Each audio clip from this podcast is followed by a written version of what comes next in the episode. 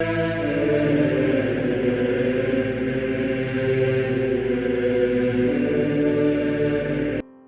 nome do Pai, do Filho e do Espírito Santo. Amém.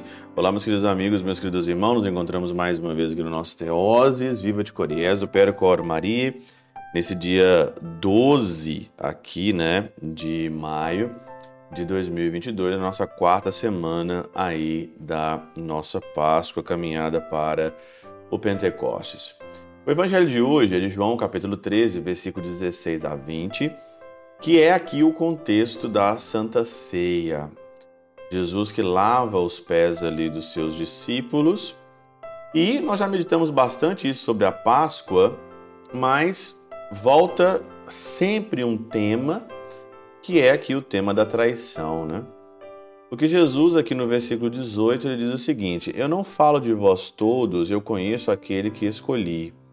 Mas é preciso que se realize o que está escrito: aquele que come o meu pão levantou contra mim o calcanhar. Então, aquele que tomou a Eucaristia, aquele que comungou, me traiu. Pode uma coisa dessa? Pode. Pode. E as traições vêm daqueles que comungam a Eucaristia.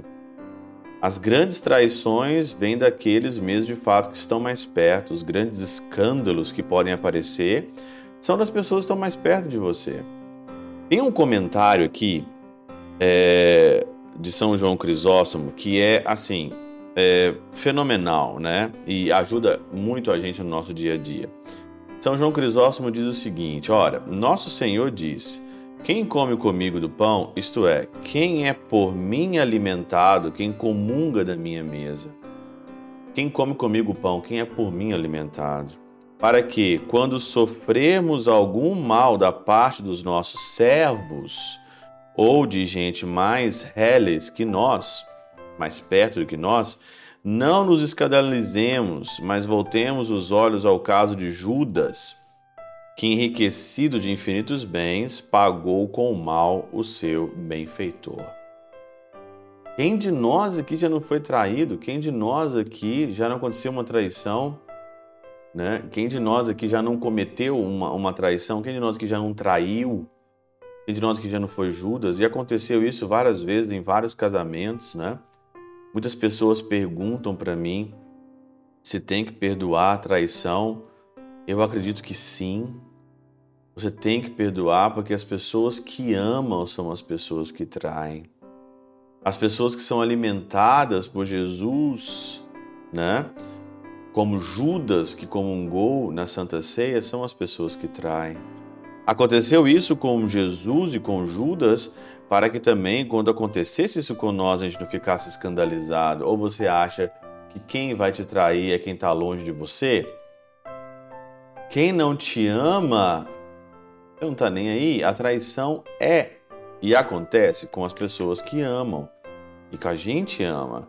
Só que aí existe algo que começa de novo, que é o perdão.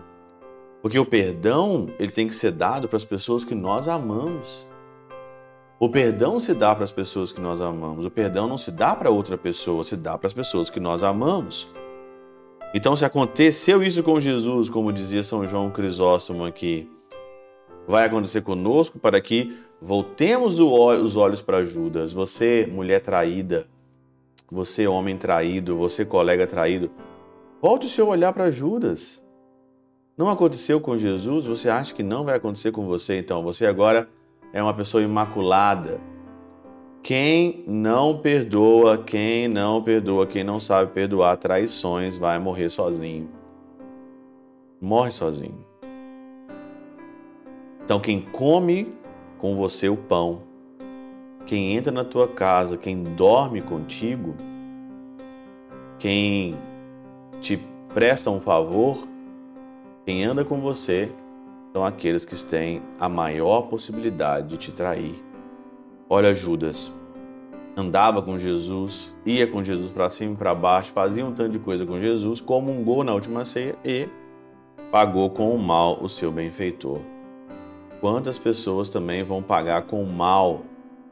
Você e você também vai pagar com o mal muitas vezes. Porque não é só as pessoas que traem a gente, a gente também costuma também cometer várias traições. Pela intercessão de São Chabel de Mangluf, São Padre Pio de Peltrautina, Santa Teresinha do Menino Jesus e o doce coração de Maria, Deus Todo-Poderoso os abençoe. Pai, Filho e Espírito Santo, Deus sobre vós e convosco permaneça para sempre. Amém.